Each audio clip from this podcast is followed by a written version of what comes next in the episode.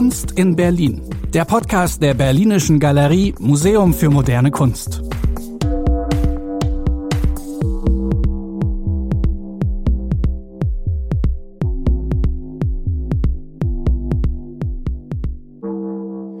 Liebe Freunde und Freundinnen der Kunst und der Berlinischen Galerie, herzlich willkommen zur zehnten Folge unseres Podcasts Kunst in Berlin. Ein kleines Jubiläum. In der heutigen Folge widmen wir uns dem Thema Fotografie. Dazu spreche ich mit Katja Reich, die zu meiner großen Freude seit November letzten Jahres die Leitung der fotografischen Sammlung in der Berlinischen Galerie übernommen hat. Katja, du hast ja unterschiedliche Bereiche kennengelernt in deiner KunsthistorikerInnen-Laufbahn. Kunsthandel, große internationale Ausstellungen, den Internationalen Monat der Fotografie, also sehr hochtourige Bereiche. Was hat dich dann ausgerechnet am Museum gereizt? Warum nicht mehr Kunsthandel? Warum nicht mehr London, Paris, New York in der Abfolge? Warum jetzt das stationäre Sammeln und Arbeiten mit einem Bestand und das Organisieren von Wechselausstellungen in einem Museum? Ja, du hast es gesagt. Ich bin Kunsthistorikerin. Ich bin in Mailand auch gewesen im Rahmen meines Studiums und habe dann große Projekte realisiert in Berlin auch im Rahmen des Europäischen Monats der Fotografie und in Venedig. Und deine Frage zielt jetzt darauf, warum Museum, warum Berlin? Und hier ist es natürlich das Besondere, dass wir diese sehr reiche fotografische Sammlung in der Berlinischen Galerie haben, die ja von dem Ende des 19. Jahrhunderts bis in die heutige Zeit reicht, mit 73.000 Werken, mit knapp 1000 Künstlerinnen und Fotografinnen und ja, ganz persönlich nach einer Reise ist es gut für mich jetzt wieder in die Tiefe auch der Kunstgeschichte einzusteigen und durchaus mit dem Ziel auch diese Entdeckungen, die ich mache, international zu präsentieren und die Sammlung zu vernetzen. Wenn man sich mal so KunsthistorikerInnen Laufbahnen anschaut, dann merkt man, es gibt eigentlich immer nur zwei Wege. Entweder du bleibst an der Uni oder du gehst ans Museum wenn man im Kunsthandel ist und dann wieder wechseln möchte, beispielsweise in die Lehre, beispielsweise ins Museum, erscheint mir da Deutschland doch etwas dogmatisch. Hast du das auch so erfahren in deiner Arbeit für eine Galerie, dass du ja doch irgendwie einen anderen Status hattest als jene, die in der Lehre oder im Museum arbeiten? Vielleicht ein Wort vorweg. Ich habe natürlich parallel zu meiner Tätigkeit in der Galerie auch immer schon von Anfang an parallel freiberuflich gearbeitet, angefangen 1999 in der Gesellschaft für Bildende Kunst in der Arbeitsgruppe Fotografie, habe dort Ausstellungen zum Thema Fotografie kuratiert, habe geschrieben, habe, als ich, äh, nachdem ich für den deutschen Pavillon der Biennale von Venedig, wo ich für unter anderem für Candida Höfer auch zuständig war, das Buch publiziert und während meiner letzten Jahre in der Galerie habe ich unter anderem im Lette-Verein Fotografie, Ausstellungskonzeption und Management unterrichtet. Ich habe immer viele Dinge parallel gemacht. Also es ist eine eher auch nonlineare Biografie, wie du sagst. Und ja, es ist richtig, in den USA gibt es eine ganz andere Offenheit gegenüber KunsthistorikerInnen, die in Galerien arbeiten. Denn es war selbstverständlich, dass ich als Direktorin der Log-Galerie auch im MIT Cambridge in der Ausstellung über Ulrich Wüst einen Videobeitrag als Kunsthistorikerin hatte. Also ich empfinde Deutschland hier sehr starr, das stimmt, ja. Deutschland ist ja auch noch in einem anderen Punkt, finde ich, ein wenig starr. Als ich an der Berlinischen Galerie begonnen habe, habe ich mich über die strenge Aufteilung der Abteilungen gewundert. Bildende Kunst mit Malerei und Skulptur, Grafik, Arbeiten auf Papier, Architektursammlung, Künstlerinnenarchive und Fotografie. Das war das erste Museum, an dem ich arbeite nun mit dieser strengen Aufteilung. Würdest du sagen, dass das insbesondere im Fall der Fotografie auch heute noch Sinn macht? Ja, ich bin durchaus der Meinung. Du musst das sagen. auch unabhängig davon. Denn äh, die Fotografie ist ja ein sehr komplexes Medium. Das heißt, ich hole jetzt kurz aus, damit wir die Fotografie, also die Fotografie wird häufig ja als motivisch verstanden. Und wenn wir sie aber in der Komplexität verstehen, in der sie ja erschaffen wurde und verwendet wird, müssen wir sie eben auch genau betrachten. Also das heißt, wir haben einerseits natürlich andere restauratorische und konservatorische Ansprüche an dieses Medium und gleichzeitig haben wir natürlich auch in der Fotografie die Rückseiten der Bilder, die sehr wichtig sind und die manchmal mehr Arbeit für die Archivarbeit äh, generieren als die Vorderseite. Das heißt, die Fotografie entsteht ja durch den Fotografen in der Wirklichkeit und übersetzt praktisch als visueller Zeuge einen kleinen Ausschnitt dieser Wirklichkeit. Aber dieser Ausschnitt ist praktisch ja schon von dem Fotografen vorbestimmt, er ist interpretiert, er wird auch von dem Apparat Art interpretiert und damit endet ja die Arbeit nicht, sondern was auch immer dann entsteht, ob es ein Abzug ist oder ein Digitalisat, diese Produkte gehen praktisch noch in zirkulieren. Das heißt, sie werden in verschiedenen Medien weiterverarbeitet. Und wenn wir jetzt eine Fotografie in das Museum bekommen, dann befragen wir sie. Also wer hat sie geschaffen? Wie ist sie entstanden? Und wo ist sie verwendet worden? Vielleicht kommen wir gleich darauf noch im Rahmen der aktuellen Ausstellung, schau mich an, kann ich da noch mal etwas zu ausführen? Also Antwort auf deine Frage, ja, wir brauchen diese Abteilung, da dieses Medium eben sehr komplex ist. Nun hat die Berlinische Galerie fast von Anfang an eine fotografische Sammlung eingerichtet. Das Haus ist ja 1975 gegründet worden und das war damals durchaus nicht selbstverständlich, dass man ein Museum, das eindeutig als Kunstmuseum gegründet wurde, gleich mit einer Abteilung für Fotografie versehen hat. Seit dieser Zeit ist einiges zusammengekommen. Über 70.000 Arbeiten befinden sich jetzt in der fotografischen Sammlung. Das ist eine stolze Anzahl. Wie näherst du dich dieser stolzen Zahl an? Wie kommst du in Kontakt mit der Sammlung und wie versuchst du sie kennenzulernen? Hast du da eine Strategie? Mm. Ich würde ganz kurz noch einmal ausholen, einen Schritt zurück. Also Stichwort 1978, 79, die Gründung der fotografischen Sammlung der Berlinischen Galerie. Wir müssen uns ja auch oder sollten uns vielleicht noch mal diese Zeit der 70er Jahre vor Augen rufen und in dieser Zeit hat ja die Fotografie in Deutschland das erste Mal Aufmerksamkeit bekommen, auch als Kunstform. Also ein Blick zurück, sie war auf der Documenta 1972 das erste Mal unter anderem auch durch Klaus Honneff äh, dort ausgestellt mit konzeptuellen Positionen, zum Beispiel Bernd und Hilla Becher, Ed Rocher. Und 1977 hat eben Klaus Honneff zusammen mit Evelyn Weiss das erste Mal die Geschichte der Fotografie damals 100 40 Jahre Fotografiegeschichte dort ausgestellt, also von Ajay bis Diane Arbus. Und ich denke, man muss sich dieses oder sollte sich dieses Klima der 70er Jahre auch nochmal vor Augen führen. Rudolf Kicken und Wilhelm Schürmann haben die erste Fotogalerie in Deutschland gegründet. Die Fotografie war auf der Documenta und die ersten fotografischen Sammlungen in Westdeutschland wurden gegründet, also äh, Volkwang Museum Essen, Berlinische Galerie. Also das vielleicht ganz kurz zu dem Zusammenhang, den ich immer wichtig finde, dass es ja auch ja ein kollektives Interesse praktisch war aus den Museen heraus oder aus der Gesellschaft heraus oder von den Künstlern heraus. So, und diese wunderbare Sammlung, die ja Janosch Fricot und Ulrich Domröse aufgebaut haben, ist heterogen und gleichzeitig verfolgt sie einer Linie, nämlich sie verfolgt die künstlerische Fotografie, sie verfolgt verschiedene Stränge, äh, die Porträtfotografie, die Stadtfotografie, wobei wir diese ganzen Begriffe immer in einem größeren Zusammenhang auch lesen müssen, also im Rahmen, in der Reflexion zu Berlin und Berlin eben auch als geistiges Gefüge, als gesellschaftliches Gefüge zu verstehen. Das vielleicht kurz vorweg. Janusz Fricot und Ulrich Domröse, muss man sagen, sind deine beiden Vorgänger. Janusz Fricot, der Begründer der Sammlung und Ulrich Domröse, der die Sammlung dann weitergeführt hat über einen sehr langen, sehr kontinuierlichen Zeitraum. Und vielleicht können wir da jetzt auch schon auf dein erstes Projekt zu sprechen kommen. Denn äh, wir arbeiten ja nicht nur an Wechselausstellungen, sondern wir sorgen ja auch dafür, dass unsere Sammlungspräsentation sich immer wieder neu darstellt.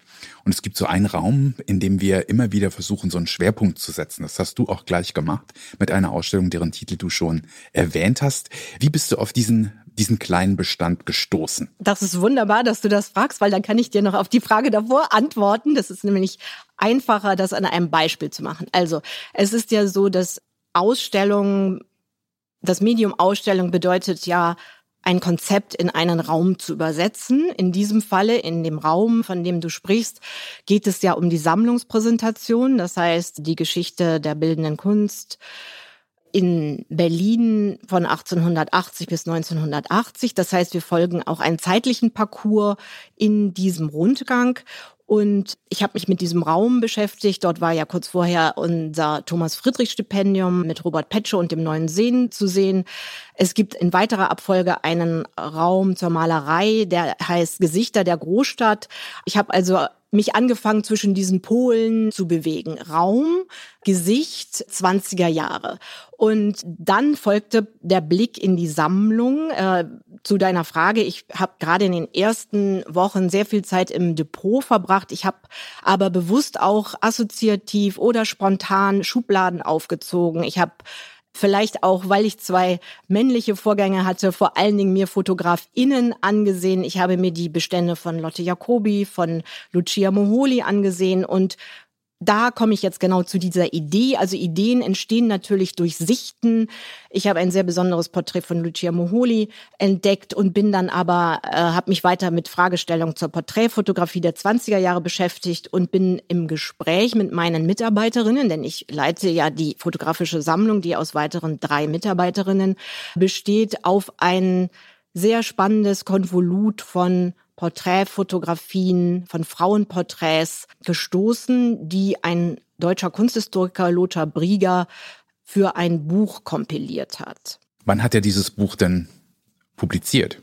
Ja, Lothar Brieger äh, war ein äh, deutscher Kunsthistoriker, der ein wichtiges Buch publiziert hat, Das Frauengesicht der Gegenwart 1930.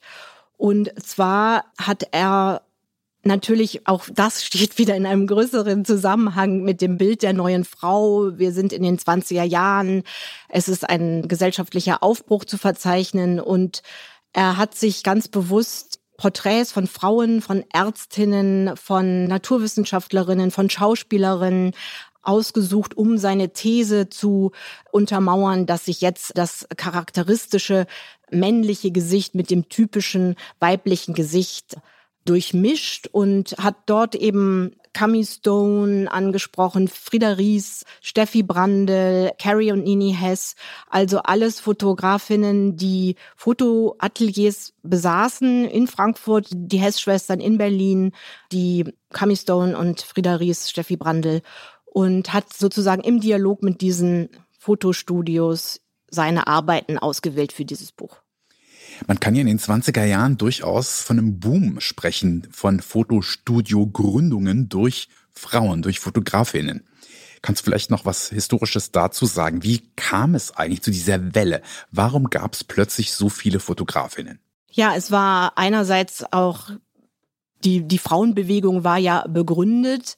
Es gab auch das Wahlrecht für Frauen. Es gab ein stärkeres Selbstbewusstsein, einen emanzipativen Geist einerseits überhaupt der Frauen. Der Erste Weltkrieg äh, lag gerade zurück. Viele Soldatinnen, vor allen Dingen Männer in dem Falle, waren ja auch im Krieg geblieben oder als Kriegsversehrte zurückgekehrt. Also es gab eine große Chance für die Frau, auch berufstätig zu sein. Und wir hatten natürlich auch schon Fotografieschulen, also die fotografische Lehranstalt des Lette-Verein wurde 1890 gegründet, sowie auch weitere Kunstgewerbeschulen und auch Johannes Itten äh, seine Fotokunstschule eingerichtet hat in Berlin. Also das heißt, wir hatten sehr viele Ausbildungsmöglichkeiten und es gab eine größere ja, Liberalisierung für die Frau, sich selbstständig zu machen. Es gibt eine Quelle, die ich recherchiert hatte, dass wir 1927 238 Fotostudios in Deutschland hatten. Das ist schon sehr beachtlich. In den 20er Jahren kann man sagen, ist ja unsere Sammlung sowieso sehr gut aufgestellt. Da haben wir auch einen gewissen Ruf, denke ich, und werden ja auch so häufig angefragt, um Leihgaben gebeten. Welche anderen Bereiche der Sammlung würdest du denn sagen, sind für dich von besonders großer Wichtigkeit? Grundsätzlich finde ich alles spannend. Und ich denke nämlich, dass man sich auch historischen Positionen neu nähern kann. Also Ulrich Domröse hat das schon äh, getan, indem er ja die Glasnegative, die aus dem Nachlass von Heinrich Zille an das Haus gekommen sind, neu vergrößert hat. Und zwar hat er Manfred Paul und Michael Schmidt dafür eingeladen. Ich denke, man kann sehr auch historische Positionen zeitgenössisch aufbereiten. Das finde ich spannend. Und natürlich sind wir in Berlin, also da kommen wir vielleicht zu deinem Stichwort, zu meiner Biografie natürlich auch in einer, äh, durch, also durch den Europäischen Monat der Fotografie, den ich 2012 ausgerichtet habe, war ja sehr evident, dass wir eine große Dichte an Fotoschulen, Projekträumen, die sich mit Fotografie beschäftigen, Institutionen, Museen haben. Genau, das heißt, wir haben also eine sehr lebendige Fotoszene in Berlin und da greife ich natürlich auch an oder ein oder beziehungsweise steige ich ein, denn ich bin jetzt eben auch schon damit beschäftigt, Atelierbesuche vorzunehmen und die verschiedenen Fotografinnen und Künstlerinnen kennenzulernen. Nun ist die Berlinische Galerie ja eine Westberliner Gründung. Und auch die Bestände, die wir so gesammelt haben in allen Bereichen, waren ursprünglich ausschließlich Westberliner, westdeutsche Bestände. Die Herausforderung nach der Wiedervereinigung war, diese Bestände eben auch um Werke aus dem Osten der Stadt und aus dem Osten Deutschlands zu ergänzen. Wie müssen wir uns das bei der Fotografie vorstellen? Ulrich Domröse, dein unmittelbarer Vorgänger, hat ja als Kurator in der DDR in Ostberlin gearbeitet und der hat in Anführungszeichen einiges mitgebracht. Wie müssen wir uns die Bestände ostdeutscher Fotografie in der Berlinischen Galerie vorstellen? Und zeichnet uns das vielleicht sogar aus, dass wir da so viel haben? Ja, ich denke, es zeichnet uns aus und es ist ein großer Schatz, der eben auch weiter deutschlandweit und international gehoben werden sollte. Wie du sagst, wir haben das große Glück, dass Ulrich Domröse, der ja Kunsthistoriker ist, an der Humboldt-Universität studiert hat, äh, bereits Anfang der 80er Jahre für den Verband der bildenden Künstler eine Fotografiesammlung einrichten durfte. Er hatte damals 50 Mark pro Abzug und ist eben zu den nach seiner Meinung zu dieser Zeit wichtigen Protagonistinnen der Fotoszene der DDR gegangen und hat Arbeiten erworben. Und diese Fotografien sind eben nach der Wiedervereinigung in den Bestand der Berlinischen Galerie gelangt und er hat natürlich auch weiter nach der Wiedervereinigung diese Ziele verfolgt. Zum Beispiel auch der Teilnachlass von Christian Borchert ist durch den frühen Tod von Christian Borchert in die Berlinische Galerie um die Jahre 2000, also nach 2000 gelangt, dass wir jetzt einen Schatz von circa 7000 Fotografien haben. Und das ist ein großes Privileg, aber natürlich auch eine Aufgabe und auch eine Verpflichtung für die Berlinische Galerie, diesem Erbe gerecht zu werden. Ich glaube, das schaffen wir ganz gut. Wir haben ja einmal eine Überblicksausstellung unter dem Titel Geschlossene Gesellschaft organisiert. Da konnte man so einen Einblick wagen in die ostdeutsche Fotografieszene. Wie wir das fortsetzen, da kommen wir gleich nochmal drauf. Ich möchte jetzt vielleicht noch auf einen anderen Aspekt eingehen, nämlich auf den Aspekt der Internationalität, den du mit in die Berlinische Galerie bringst durch die Tätigkeit, die du vorher ausgeübt hast. Und wen wundert es, dass wir dieses Jahr gleich indirekt, aber doch immerhin bei den Rencontres de la Photographie in Arles vertreten sind. Das ist ein Festival, ein Fotografiefestival, was seit 1969 in Arles in Südfrankreich stattfindet. Und obwohl Arles im Sommer immer super heiß ist und total schwer zu erreichen ist, hat sich das zu einem regelrechten Hotspot der Fotografieszene entwickelt. Und wie können wir da dieses Jahr teilhaben. Was trägt die Berlinische Galerie? Was trägst du dazu bei zu den Rencontres de la Photographie im Jahr 2021? Wir sind sehr stolz drauf. Ja, Stichwort Fotofestival, Internationalität, das habe ich ja mitgebracht und ähm, diese Vernetzung ist natürlich auch ein oder Internationalität ein Teil meiner Expertise. Und Wir wurden eingeladen, uns im Rahmen eines Nachwuchspreises und einer dazugehörigen Ausstellung zu bewerben. Mit circa 12 bis 16 anderen Institutionen werden wir jetzt einen junge zeitgenössische Positionen ausstellen und die Berlinische Galerie hat hier sich für Andrzej Steinbach entschieden, einen 1983 geborenen Künstler, der in Berlin lebt, der ein sehr interessantes fotografisches Werk bisher, er arbeitet ja weiter geschaffen hat, nämlich im Moment äh, geht, hat er sich auf das Thema Porträt spezialisiert. Er arbeitet jetzt aber an anderen Werkgruppen, Stillleben, auch weiter. Und mich hat die Serie Der Apparat sehr interessiert weil er dort praktisch, er fotografiert eine Fotografin beim Fotografieren. Das heißt, sein Medium ist die Fotografie in diesem Falle, aber er reflektiert eben den Prozess des Fotografierens, die fotografische Praxis. Und ich hatte es ja erwähnt, dass die Fotografie ein komplexes Medium ist. Das heißt, er gibt uns die Möglichkeit, bei dieser Serie auch Einblick zu erhalten. Das heißt, wie fotografiert ein Fotograf? Er benutzt seinen Körper dafür. Es ist ein Dialog zwischen seinem Körper, dem Raum, der Gesellschaft und seinem Fotoapparat. Das heißt, wir sehen diese Fotografin beim Fotografieren zum Beispiel bei einer Pressekonferenz, bei einer Demonstration, bei einer äh, äh, Gelände, in einem Gelände anscheinend in Gefahr. Das heißt, wir bekommen durch seinen Blick auf die Fotografie auch einen Blick hinter die Kulissen, einen Blick auf die Bildentstehung. Und das fand ich sehr interessant. Und ja, ich finde es wichtig, dass die Berlinische Galerie auch eine internationale Präsenz hat. Und wenn wir das mit zeitgenössischer Kunst, wofür sich ja auch Berlin auszeichnet, tun können, dann ist es mir sehr willkommen. Du hast Andrzej Steinbach vorgeschlagen. Wie könnte es denn in Aal jetzt günstigenfalls für ihn verlaufen? Günstigstenfalls ist es, wie gesagt, ein Preis. Das heißt, es wird am Freitag, den 9. Juli, auch eine Jury durch diese Ausstellung gehen und wird dann einen Preisträger entscheiden. Und äh, zudem gibt es auch einen Publikumspreis. Also wenn es gut läuft, gewinnt Andrzej Steinbach einen dieser beiden Preise und würde damit in die Sammlung der Institutionen, die diesen Preis ausrichtet, Louis Röderer, eingehen. Du wirst hinreisen. Es ist also eine exzellente Gelegenheit, da deine Good Vibrations in Richtung Jury zu senden, würde ich mir wünschen. Und vielleicht hat's ja Wirkung.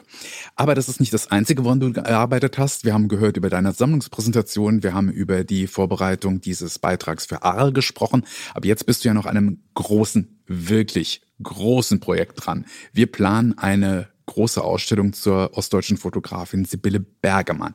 Wie weit bist du denn schon? Ja, auch hier möchte ich gerne noch einmal den Kontext skizzieren. Du sagtest es, wir haben diesen großen Sammlungsschwerpunkt. Es gab bereits einen Hanna-Höch-Preis für Helga Paris. Es gab eine Auszeichnung durch den Helga-Höch-Preis für Arno Fischer. Und es gab diese große Überblicksausstellung von Ulrich Domröse in Zusammenarbeit mit seinen Kolleginnen. Und jetzt widmen wir uns eben Sibylle Bergemann. Und Sibylle Bergemann gehört im Prinzip in die zweite Generation. Äh, die Ausstellung Geschlossene Gesellschaft hatte so äh, verschiedene Generationen skizziert und natürlich auch nach Bildauffassungen praktisch Schwerpunkte gesetzt. Also Sibylle Bergemann ist 1941 geboren, ist 2010 äh, verstorben, war die Partnerin und Lebensgefährtin verheiratet und äh, auch als fotografische Partnerin lange an der Seite von Arno Fischer. Sie ist äh, Mitbegründerung der Agentur Ostkreuz, die ja nach der Wiedervereinigung 1990 von sieben Fotografinnen gegründet wurde und hat eben auch nach 1990 an ihre fotografische Bildsprache, an ihre Erfolge, kann man es ja auch nennen, anknüpfen können. Nun sagt der Name vielleicht nicht jedem was, aber ich würde dennoch behaupten wollen, dass viele der Fotos oder einige zumindest von Sibylle Bergemann schon zum kollektiven Gedächtnis gehören. Würdest du das auch so sehen? Erste Frage. Und zweitens, welche Sachen könnte man denn kennen oder wodurch ist sie eigentlich einem größeren Publikum überhaupt bekannt geworden? Ja, ich denke, sie ist vor allem bekannt durch ihre Modefotografien für die Sibylle, die Zeitschrift für Mode und Kultur, die ja in der DDR ein wichtiges Bildmedium oder distribuierendes Bildmedium war. Und dort hat sie Ikonen, also ich würde inzwischen von Ikonen äh, sprechen, Susi Rathenow, Katharina Thalbach und die Künstlerinnengruppe Allerlei Rau, die sie ja für den Stern und dann später auch in der Sibylle veröffentlicht hat, fotografiert hat. Und ich denke mal, das sind die bekanntesten Werke und natürlich die Serie Denkmal. Das Denkmal, das war ein Auftrag des Kulturstaatsministeriums, für das sie eben elf Jahre den Bildhauer Ludwig Engelhardt begleitet hat, der auf Usedom äh, dieses Denkmal geschaffen hat, also zwischen 1975 und 86.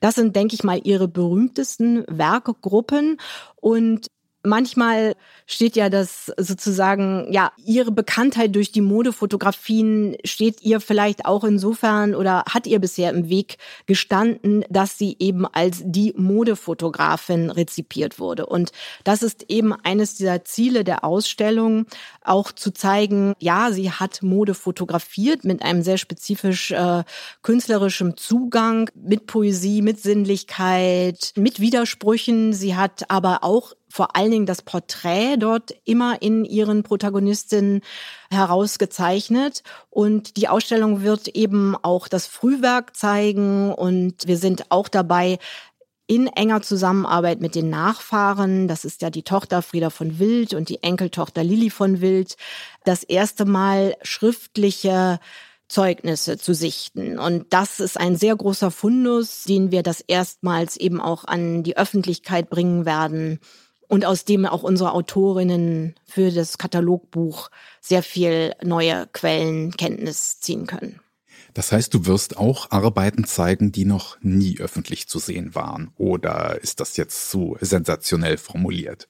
Ja, jein. Also es ist so wir sind ja noch in der, äh, also wir sind ja eigentlich am Ende der Konzeptionsphase. Wir haben uns äh, die Sichtung von Negativen vorgenommen und da diese Prozesse wie Sichtung des äh, praktisch des publizierten Sekundärmaterials und der Sichtung der Negative parallel laufen, kann es sein, also wir haben ja praktisch Negativmaterial und wir haben Positivmaterial, also Silbergelatina-Abzüge in dem Nachlass und wir haben Zeitschriften, Zeitungen, in dem diese Belege abgebildet sind. Das heißt, in diesem Prozess werden wir sehen, was noch nie veröffentlicht wurde oder ob es noch nie ausgestellt wurde. Also das wird noch eine Überraschung, die wir nächstes Jahr sehen können.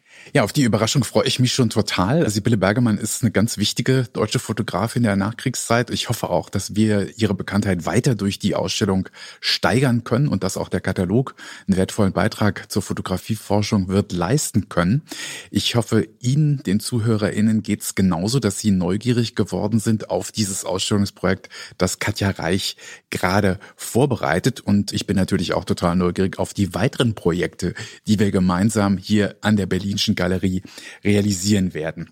Sie können sich die Präsentation der Frauenporträts noch bis zum 2. August in der Berlinischen Galerie anschauen und auch Sie möchte ich an dieser Stelle ermutigen, unsere reichhaltigen digitalen Programme auf der Website der Berlinischen Galerie mal auszuprobieren. Ich freue mich auf unser nächstes Gespräch und wenn Sie beim nächsten Podcast der Berlinischen Galerie wieder zuhören.